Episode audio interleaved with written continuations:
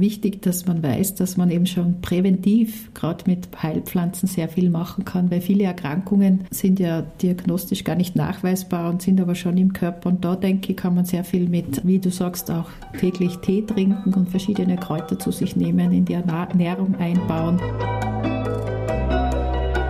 Forever Young, der Gesundheitspodcast vom Lanzerhof. Von und mit Nils Behrens. In der heutigen Folge geht es um Phytotherapie, besser bekannt als Pflanzenkunde. Und es ist, wenn man mal genaueres betrachtet, das älteste Therapieverfahren, was wir eigentlich in der Medizin haben. Die ein oder anderen kennen wahrscheinlich noch die Asterix-Comics, wo immer der Droide dann mit seinem na, Sichel den Mistelzweig abgeschnitten hat. Also man sieht also schon, dass das ein insgesamt sehr, sehr altes Verfahren ist, was aber interessanterweise heute immer wieder mehr Zuspruch bekommt. Und was sich genau dahinter verbirgt und wo es eingesetzt wird, erklärt mir mein heutiger Gast. Dr. Melanie Gatt ist Ärztin für Allgemeinmedizin und die stellvertretende Direktorin am Lanzerhof in Lanz. Ihre Schwerpunkte liegen auf der FX-Meyer-Medizin, der Kurmedizin und der Homöopathie. Zudem beschäftigt sie sich mit der Phytotherapie und wendet diese Therapie am Lanzerhof auch an. Heute beantwortet sie mir meine Fragen zu diesem Thema und ich freue mich auf Dr. Melanie Gatt. Herzlich willkommen. Hallo Nils, vielen Dank für die Einladung und liebe Zuhörer, es freut mich sehr, dass ich dabei sein darf. Melanie, meine Frage ist natürlich gleich erstmal, wie bist du denn überhaupt dazu gekommen, dich mit Phytotherapie auseinanderzusetzen? Also ich kann mir vorstellen, als Schulmedizinerin ist das natürlich erstmal etwas, wo man sagt, so, das geht ja fast in die Richtung Kräuterhexe, sage ich mal so. Ähm, ja. Also wie, wie, bist du dich äh, wie bist du auf dieses Thema gekommen? Ja, das ist ganz spannend. Ich habe eben schon in der Kindheit habe ich äh, bei meiner Großmutter die Erfahrung gemacht, die einen großen Kräutergarten hat, gehabt hat, dass sie eben äh, wenn wir krank waren, gleich einmal einen selbst gepflückten Kamillentee uns vorgesetzt hat und das eigentlich gut geholfen hat. was ich ja ganz gut daran erinnern kann, sind diese in Schweineschmalz äh, glasig gebratenen Zwiebeln, wo man dann Bäckchen gemacht hat und auf die Brust gelegt hat bei Husten und das hat einfach phänomenal gewirkt. Und den Arnika Schnaps, den selbst angesetzten, darf man natürlich auch nicht vergessen wir uns verletzt haben. Also ich bin schon groß geworden mit dieser Phytotherapie, aber so nebenbei. Also meine Oma hat das einfach wahrscheinlich von ihren Vorfahren so mitgenommen. Und dann habe ich eben äh, mit Medizinstudium begonnen. Du hast recht, in dieser Zeit äh, habe ich mich dann weniger mit der Phytotherapie auseinandergesetzt. Man darf aber auch nicht vergessen, in der pharmakologischen Ausbildung, die auch zum Medizinstudium gehört, haben wir ganz viele äh, Arzneimittel, die aus äh, Reinsubstanzen von Pflanzen bestehen. Das darf man nicht vergessen. Zum Beispiel das Opium oder auch Kinin, das für die Malariatherapie angewendet wird. Das sind eigentlich Reinsubstanzen aus Pflanzen. Der Unterschied zur Phytotherapie ist eben, dass man phytotherapeutisch immer die ganze Pflanze verwendet und keine Reinsubstanzen. Und eben dann habe ich eben, wie du gesagt hast, mit der homöopathischen Ausbildung begonnen nach dem Studium und in dieser Zeit habe ich dann auch wieder mehr Kontakt mit Pflanzen gehabt und eben auch gesehen, dass auch die noch so kleinste Pflanze immense Kräfte hat, gerade in der Homöopathie. Und äh, das Interesse ist dann wieder größer geworden an der Pflanzentherapie. Und dann habe ich das Glück gehabt, dass ich so circa vor drei Jahren einen sehr begehrten Ausbildungsplatz bei der äh, Phytotherapie ähm, Gesellschaft bekommen habe und das habe ich dann gleich genutzt und jetzt bin ich sehr froh, weil es noch einmal das Spektrum, das Therapiespektrum im Zusammenhang mit konventioneller Medizin, äh, Homöopathie und eben jetzt dann die Phytotherapeutika dazu einsetzen und das ist total schön, weil man immer ein schönes Spektrum hat und viele Möglichkeiten hat, den Patienten zu unterstützen. Melanie, ich muss da trotzdem ganz kurz nochmal von dem Anfang einhaken. Also Kamillentee bin ich ja bei dir, das gab es bei uns auch immer, wenn es, äh, wenn wir Magenprobleme hatten oder sonstige Sachen. Und für mich ist leider auch Kamillentee auch immer noch äh, total mit Krankheit verbunden. Ich könnte keinen Kamillentee einfach mal so trinken, weil ich jetzt mir danach isst, weil ich würde sofort das Gefühl haben, dass ich krank bin, weil den gab es bei uns auch immer. Das Thema Zwiebeln in Schweineschmalz gebraten und dann hoffentlich abgekühlt auf die Brust legen. Ähm, Finde ich, äh, klingt ja schon wirklich recht spannend. Und das war für das Thema, wenn man erkältet ist? Ja, Atemwegsinfekte bei Husten. Und das hat wirklich super gewirkt, weil eben diese ätherischen Öle freigesetzt werden und das direkt dort aufgelegt wird, wo man eben das Problem hat. Und ich muss sagen, das hat, ich habe das immer wieder von meiner Oma bekommen und ich habe den Geruch geliebt. und Auch gebratenen Zwiebelgeruch finde ich auch immer noch spannend, ja, aber äh, trotz ja, allem. Das auf der Brust, das war wirklich äh, sehr heilsam. Und der Husten war da nach ein paar Tagen wieder weg. Und mehr hat es eigentlich nicht gebraucht und den Kamillentee dazu. Und ich muss auch ehrlich sagen, der Kamillentee erinnert mich auch ans Kranksein. Also ich trinke ihn wirklich nur, wenn ich das Gefühl habe, ich brauche Unterstützung. Und das Thema Arnika-Schnaps, also Arnika, glaube ich, kennt äh, wahrscheinlich die meisten unserer Hörerinnen, zumindest die, die Kinder haben. Das ist ja immer so ein Klassiker, dass wenn sich ein äh, Kind verletzt oder stößt oder Aua hat, dass man denen dann erstmal ein paar Globulis Arnika gibt. Also genau. das, das glaube ich, ist nochmal bekannt. Aber als Schnaps klingt ja auch nochmal spannend. Heißt Schnaps auch wirklich Alkohol? Ja, Schnaps, also es war Alkohol, das war selbst angesetzter, selbst gepflückter Arnika, das darf man heutzutage auch nicht mehr machen, das ist ja nicht erlaubt, weil es eine geschützte Pflanze ist. Und das wurde angesetzt und dann eben als Einreibung verwendet. Also trinken würde ich Arnika nicht empfehlen, weil es eben äh, oral eingenommen der Arnika bis zur Herzmuskellähmung machen kann. Und das ist ganz wichtig, dass man das weiß. Und eben, das wurde dann auf Verletzungen direkt eingerieben. Und äh, wie du sagst, ich verwende Arnika sehr gerne homöopathisch auch bei Verletzungen. Und äh, auch in der Unfallchirurgie da in Innsbruck verwenden sie die Traumelsalbe ganz gerne. Da ist auch Arnika homöopathisch drinnen. Und da hat man eben ganz gute Erfolge. Und da sieht man auch, dass das schon ein bisschen überlappend ist mittlerweile, dass eben auch die Hardline in der konventionellen Medizin äh, phytotherapeutische Präparate anwenden. Ja, also ich äh, hatte jetzt ja gerade einen Unfall und da äh, wurde mir auch als erstes dann äh, Traumier mit aufgeschrieben. Ja, also eben halt zur Verheilung der, der Wunden als auch der Knochen. Und ja. Äh, von daher Genau wie du sagst. Und meine Frau kam natürlich auch sofort damit mit hochpotenzen, äh, äh hochpotentem, hochpotentem Arnika bei mir an und äh, hat mich da gut versorgt. Also von daher scheint da wirklich was dran zu sein. Und ich kann wirklich sagen, ich habe zumindest in der Idealzeit auch, ähm, hat sich auch alles äh, verbessert und geheilt. Also von daher danke an Arnika an dieser Stelle. Jetzt kommen wir aber trotzdem nochmal zurück zu dem eigentlichen Thema, weil da sind wir ja, wie du schon sagst, schon wirklich in dieser Homöopathie und da sind wir ja auch, letztendlich sind das ja wieder Produkte, die ich in der Apotheke kaufe. Wenn ich aber jetzt zu dem eigentlichen Thema der Phytotherapie gehe, nehme ich da auch mal Pflanzen komplett zu mir oder sind die immer in Tablettenform wie bei der Arnika-Beispiel oder esse ich die Pflanzen frisch aus dem Garten? Also gib mir mal ein bisschen die Hilfe, wie, wie sozusagen das Spektrum da aussieht. Ja, bei dem Thema möchte ich ein bisschen ausholen, weil du eben angesprochen hast, dass man mit der Nahrung die Pflanzen auch zu sich führt. Ich glaube, das ist eigentlich der wichtigste Aspekt, dass man sich gesund ernährt und eben schon mit der Ernährung die sekundären Pflanzenstoffe, die eben sehr heilsam sind, äh, mit aufnimmt. Und das so gerade nebenbei, wenn man mit guter Ernährung ich möchte da zum Beispiel das Beispiel Hafer nehmen. Wenn man in der frühen Haferbrei isst, ist man gut versorgt mit B-Vitaminen. Die Widerstandskräfte werden gestärkt und auch die Nerven werden gestärkt. Und das so ganz nebenbei, weil ich einmal am Tag meinen Haferbrei esse. Und äh, ganz viele andere Nahrungsmittel unterstützen einfach das Wohlbefinden. Und äh, ich sehe die Phytotherapie als Brücke zwischen Nahrung und Arzneimittel und konventioneller Medizin.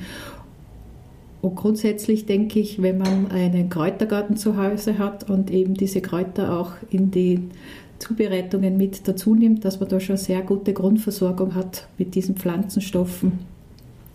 Und äh, diese sekundären Pflanzenstoffe, insbesondere die Flavonoide, die haben ja äh, einen Sinn. Die schützen ja die Pflanzen vor Einflüsse von außen, Bakterien, Viren, Parasiten und UV-Ausstrahlung. Und das machen wir uns zunutze, wenn wir diese Pflanzen zu uns führen. Sollte es aber dann trotzdem zu Erkrankungen kommen, dann habe ich natürlich die Möglichkeit, dass sie eben traditionelle Arzneimittel, die eben durch langjährige, mindestens 30-jährige Erfahrung äh, etabliert sind oder auch neue äh, phytotherapeutische Arzneimittel, die eben äh, wissenschaftlich belegt sind, anzuwenden. Und da habe ich wieder Möglichkeiten, zum Beispiel, wie du sagst, in Tablettenform. Da ist es sehr wichtig, dass man die richtige Dosis verwendet äh, eben nicht zu wenig und auch nicht zu viel, da ja die Pflanzenstoffe auch Nebenwirkungen haben. Und äh, kann aber auch individuell äh, Tinkturen zusammenbereiten, zubereiten lassen von der Apotheke. Ganz gern arbeite ich mit Tees. Ich habe ganz gute Erfahrungen mit schönen Teemischungen und die kann ich dann individuell zusammensetzen für das jeweilige äh, Krankheitsbild und den Patienten. Wichtig ist bei Tees, dass ich äh, den Patienten auch zuerst frage, ob er auch gerne Tee trinkt, weil wenn jemand keinen Tee trinkt, dann ist das eher nicht so optimal. Aber ich finde eben besonders das Tee trinken, das holt den Patienten mit ins Boot. Er kann eben äh, selbst einen Tee zubereiten. Es ist ein gewisses Ritual. Ich mache was für mich und äh, nehmen wir auch die Zeit dazu. Und das hat auch sehr heilsame Wirkung. Dann habe ich auch noch die Möglichkeiten, wir haben es vorher schon angesprochen, speziell zubereitete Salben, Pasten, äh, auch Cremen, es kommt immer auf den Hautzustand äh, drauf an, äh, anzuwenden. Da ist aber noch lange nicht Schluss. Ich kann auch Kräuterbäder therapeutisch verordnen oder auch Wickel, wie zum Beispiel den Schweineschmalz-Zwiebelwickel. Das würde ich heutzutage nicht mehr machen, bis der Geruch draußen ist. Das ist dann eher eine andere Sache. Und äh, ja, also da habe ich ganz viele Möglichkeiten und das Schöne ist, dass es wirklich individuell auf die Bedürfnisse von Patienten äh, abstimmen kann. Es ist wirklich spannend, was du erzählst. Du hast ja schon einige Beispiele gebracht. Äh, ich muss dir auch sagen, bei manchen Pflanzen wüsste ich gar nicht genau, wo sie denn wirklich auch so wachsen. Ich fand es mal ganz interessant. Ich habe mal einen, einen Detox-Professor ähm, aus Australien kennengelernt und der hatte mir zum Beispiel Tulsi sehr ans Herz gelegt. Also hier die, dieses ähm, indische Basilikum sozusagen. Ist das so, dass die viele von den Kräutern auch wirklich ich sag mal, tropischen Ursprung sind oder äh, würdest du sagen, dass ein Großteil der, der Pflanzen eher heimischer Natur sind, die uns heilen können? Und falls ja, welche sind das? Ja, äh, viele Pflanzen in unseren äh, Gebieten sind eben äh, sehr gut äh, belegt, die Wirkung ist sehr gut belegt. Und hier in unseren Breitengrade, ich rechne aber von unseren Breitengrade als Norddeutschland bis Süditalien. Und da haben Danke, dass du mich mitnimmst. natürlich eine immense Vielfalt von Heilpflanzen und da können wir wirklich aus dem Vollen schöpfen. Ich äh, denke da gerade an Salbei, Rosmarin, Lavendel, der hat so viele Einsatzgebiete, der Lavendel, sei es Schlaf, Atemwegsprobleme, aber auch äh, bei äh, Kopfschmerzen kann man Lavendel gut verwenden. Und, äh, ich nutze ihn immer für den Mottenschutz. Ja, auch eben. Das ist eben diese antibakterielle, antivirale und eben die Gerüche natürlich ist ganz wichtig. Ätherische Öle haben da sehr große Wirkung und auch die Melisse, Ringelblume, das wächst ja alles in unseren Breiten. Aber natürlich äh, darf man nicht vergessen, dass äh, manche Erkrankungen eben zum Beispiel auch durch Reisen mit zu uns importiert worden sind und dann verwende ich eben auch dann Pflanzen, die äh, von dort stammen, wo eben diese tropische Erkrankung ähm, eben äh, sich äh, auf den Patienten auswirkt.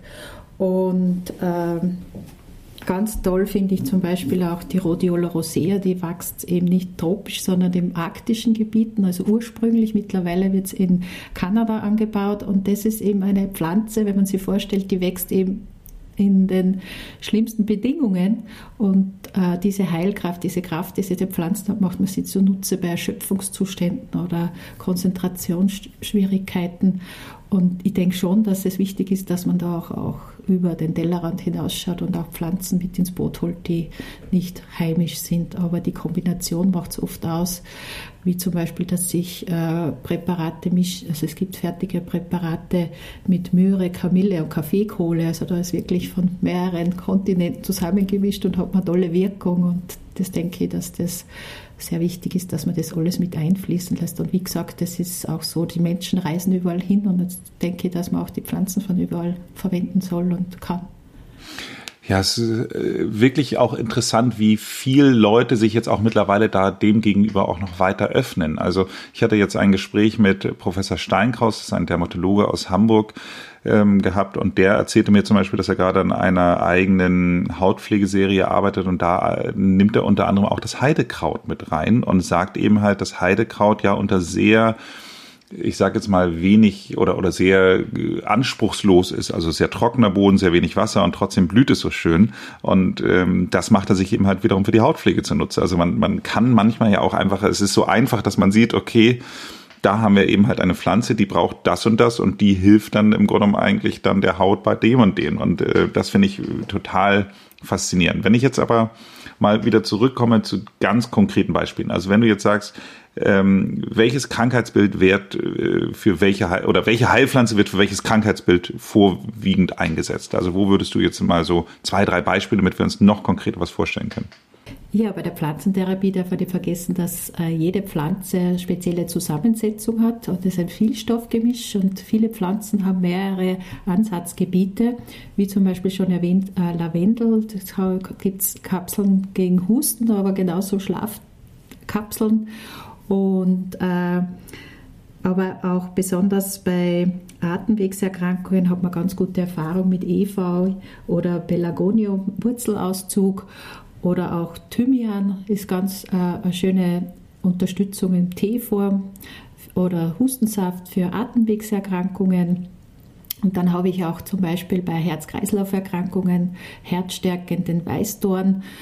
Da kann man in Teeform oder in Kapselform oder Tropfenform kann man das anwenden. Äh, Hirnleistungsstörungen, Konzentrationsstörungen äh, hat man ganz gute Erfahrungen eben mit Rhodiola rosea, Ginkgo oder auch äh, Ginseng. Das sind ganz schöne Präparate bei Schmerzen und rheumatischen Erkrankungen, eben Weihrauch, Kurkuma oder Ingwer. Das ist antientzündlich. Bei nervösen Angstzuständen, Schlafstörungen, äh, Lavendel, Baldrian, Hopfen als ganz schön in der Teezubereitung, aber es gibt auch diese Mischungen schon in Kapselform.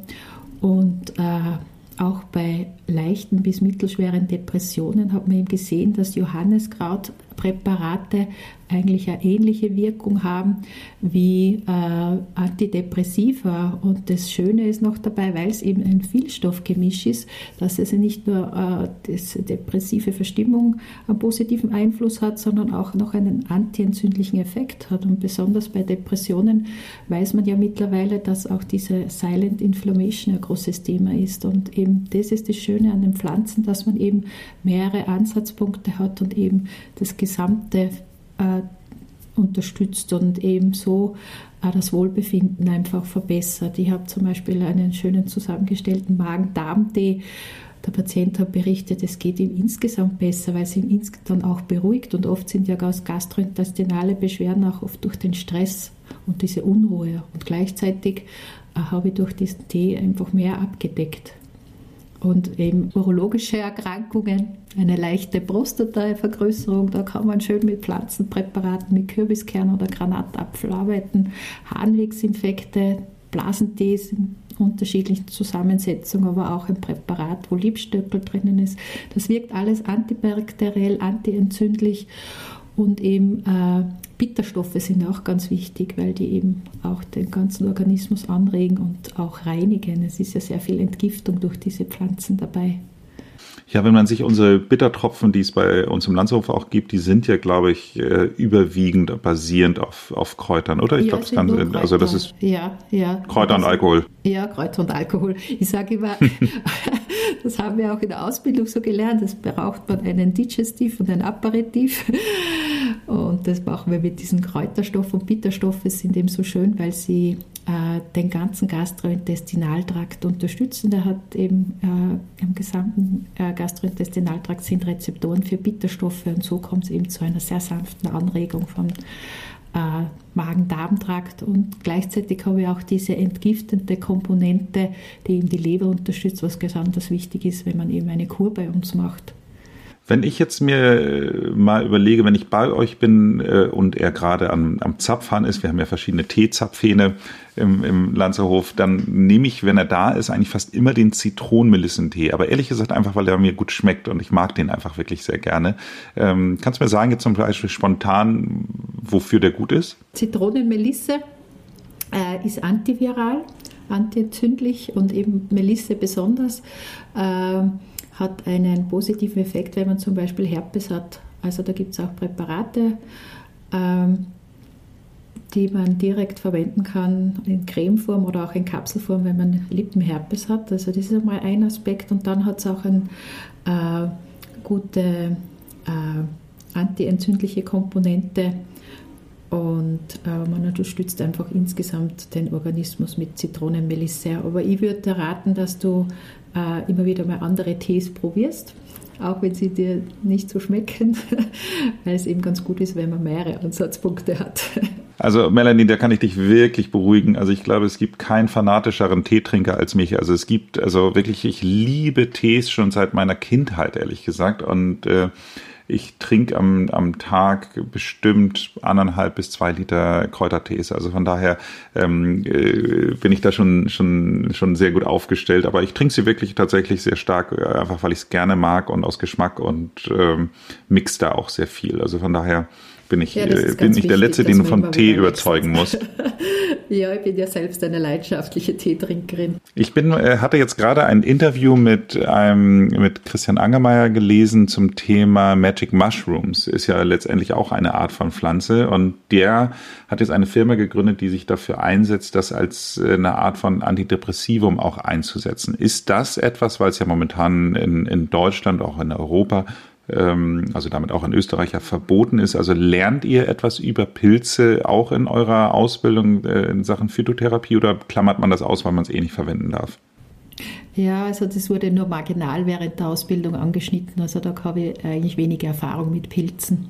Es ist eher die DCM-Ärzte äh, haben da bessere Erfahrung, weil die arbeiten dann schon mit Pilzpräparaten eigentlich ja ein total spannender Bereich, weil gerade dieses äh, Thema Antidepressivum auf natürliche Weise, natürlich, du hast es eben auch schon, schon im Zusammenhang mit anderen Kräutern angesprochen, aber naja, also da wird wahrscheinlich noch, noch, noch auf kurz oder lang wird vielleicht irgendwas was kommen. Ja, ich denke auch. Ich bin mir ganz sicher. Es gibt immer wieder was Sag mal, ähm, wenn du mir das so alles erzählst, frage ich mich natürlich, warum man dann trotzdem eigentlich zuerst immer noch auf die synthetischen Medikamente zurückgreift. Also könnten wir nicht eigentlich, wenn das Wissen breiter gefächert wäre oder breiter vorhanden wäre, auch viel häufiger uns natürlich heilen? Ja, ich denke, das ist äh, äh, wichtig, dass man weiß, dass man eben schon präventiv, gerade mit Heilpflanzen, sehr viel machen kann, weil viele Erkrankungen äh, sind ja diagnostisch gar nicht nachweisbar und sind aber schon im Körper. Und da denke ich, kann man sehr viel mit, äh, wie du sagst, auch täglich Tee trinken und verschiedene Kräuter zu sich nehmen, in die Ernährung einbauen, dass man da schon sehr viel machen kann. Aber wenn es dann eben wirklich zu einer schweren Erkrankung kommt, da ist dann oft äh, die einzige Möglichkeit, ein synthetisches Medikament zum Starten. Aber die, also die Stärke in der Phytotherapie sehe ich insofern, dass eben wir dann Sekundärerkrankungen durch die, synthetischen Medikamente entstehen, äh, durch phytotherapeutische Arzneimittel lindern können und eben die Lebensqualität verbessern können. Also ich sehe nie äh, ein Ende mit der Phytotherapie bei gewissen Erkrankungen, aber manchmal muss man eben der synthetischen Medizin einen Vorzug geben weil nicht äh, nach heutigem Stand des Wissens gegen jedes Leiden leider ein Kraut gewachsen ist.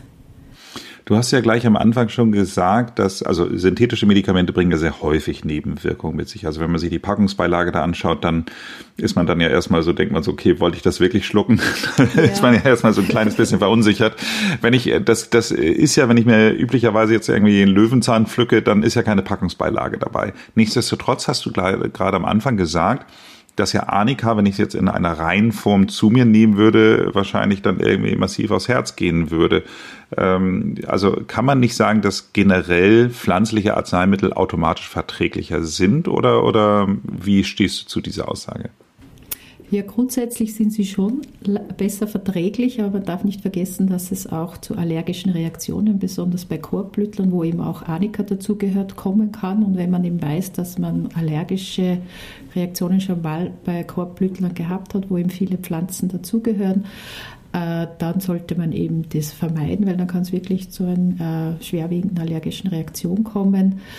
Aber insgesamt finde ich schon, dass äh, Pflanzen pflanzliche Arzneimittel besser verträglich sind, weil eben diese therapeutische Breite gegeben ist. Und das Schöne an der Pflanze ist, dass sie ja synergetisch wirksam ist. Wenn man jetzt die einzelnen Stoffe rauszieht und sie therapeutisch anwendet, hat man nie das Ergebnis, wie wenn man die ganze Pflanze nimmt. Und gleichzeitig gibt man auch, äh, wenn man die Pflanze nimmt, auch, der, wie soll ich sagen, in der Synergie das Gegenmittel, das eben der Körper leichter verträgt. Und wir dürfen nicht vergessen, wir Menschen sind ja, uns die, sind ja ständig mit Pflanzen umgeben und es ist eigentlich seit Gedenken der Menschheit ein Wegbegleiter für uns. Und deswegen haben wir uns auch angepasst und dass wir gewisse Pflanzen auch vertragen. Aber nichtsdestotrotz ist es wichtig, wenn man Pflanzenheilmittel therapeutisch einsetzen möchte, dann ist schon wichtig, dass man äh, zu einer Heilkundin geht, sei es ein Heilpraktiker in Deutschland oder ein Arzt in Österreich, dass man eben sich da beraten lässt und eben auch, äh, es gibt auch Pflanzen, wo es eben Interaktionen mit konventionellen Arzneimitteln gibt, wie zum Beispiel Johanneskraut, das sollte man schon berücksichtigen bei der Therapie mit Pflanzenmitteln. Und dann möchte ich auf ein äh, sehr in Norddeutschland sehr begehrte Pflanze kurz aufmerksam machen. Das ist eben die Süßholzwurzel, wo eben in Norddeutschland, bei uns in Österreich eher weniger gegessen, die Lakritze, äh, mhm. dass man eben das auch überdosieren kann. Also es sollte man wissen, wenn man Bluthochdruck hat, dass man da wirklich sehr zurückhaltend ist mit Lakritze. Äh, ich habe eben gelesen, dass das äh, oft der Grund ist, dass jemand einen hohen Blutdruck hat oder Elektrolytentgleisung und dass man wirklich nur ganz wenig davon isst. Sehr schade. Ich esse sehr gerne Lakritz, aber ähm, zugegebenermaßen auch nicht im Übermaß. Also von daher. Sag mal, mal abschließend, wenn du jetzt unseren Hörerinnen einen Tipp geben möchtest, wenn jetzt sich jemand überlegt, Mensch, ich möchte das nächste Mal, wenn ich Kopfschmerzen habe, vielleicht nicht direkt die Aspirin aus dem Schrank nehmen, sondern es natürlich behandeln. Was würdest du denn da jetzt so für einen Tipp geben? Ja, das Erste, was ich empfehle, ist, äh, dass man einmal viel trinkt, wenn man spürt, es kommt der Kopfschmerz. Also so in einer halben Stunde zweimal am Viertel Liter Wasser. Das ist einmal das Erste, was ich machen würde und empfehlen würde.